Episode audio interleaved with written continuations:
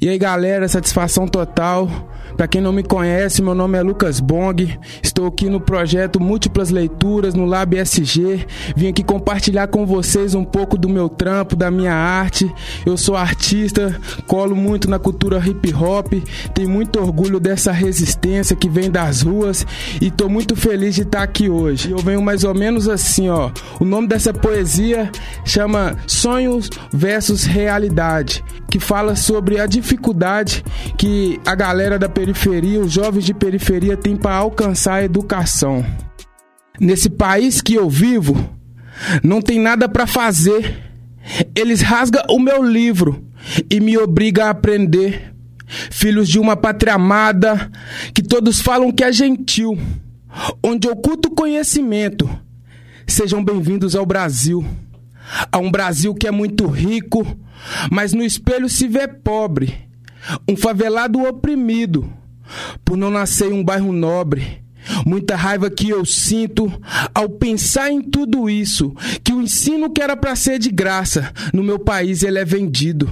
E para obter conhecimento, eu tenho que comprar um livro. Isso é irrelevante e não pode acontecer. Eles violam o meu direito que eu tenho de aprender. Mesmo assim, eu não desisto. Na busca do conhecimento eu insisto, pois eu sei que esse poder é o que nos torna exclusivo. E eu vivo a minha vida correndo atrás dos meus planos, buscando conhecimento para realizar os meus sonhos. E o sonho que eu tenho é de mudar a realidade, onde periferias e favelas possam ter oportunidades, a oportunidade de aprender e de mudar a sua história, conhecer todas as leis que podem ajudar em outra hora. E eu só espero que vocês tenham me compreendido e que esse conhecimento não venha ficar escondido dentro de uma prateleira ou até mesmo em um cofre, onde os que têm acesso a ele têm cifrão no envelope.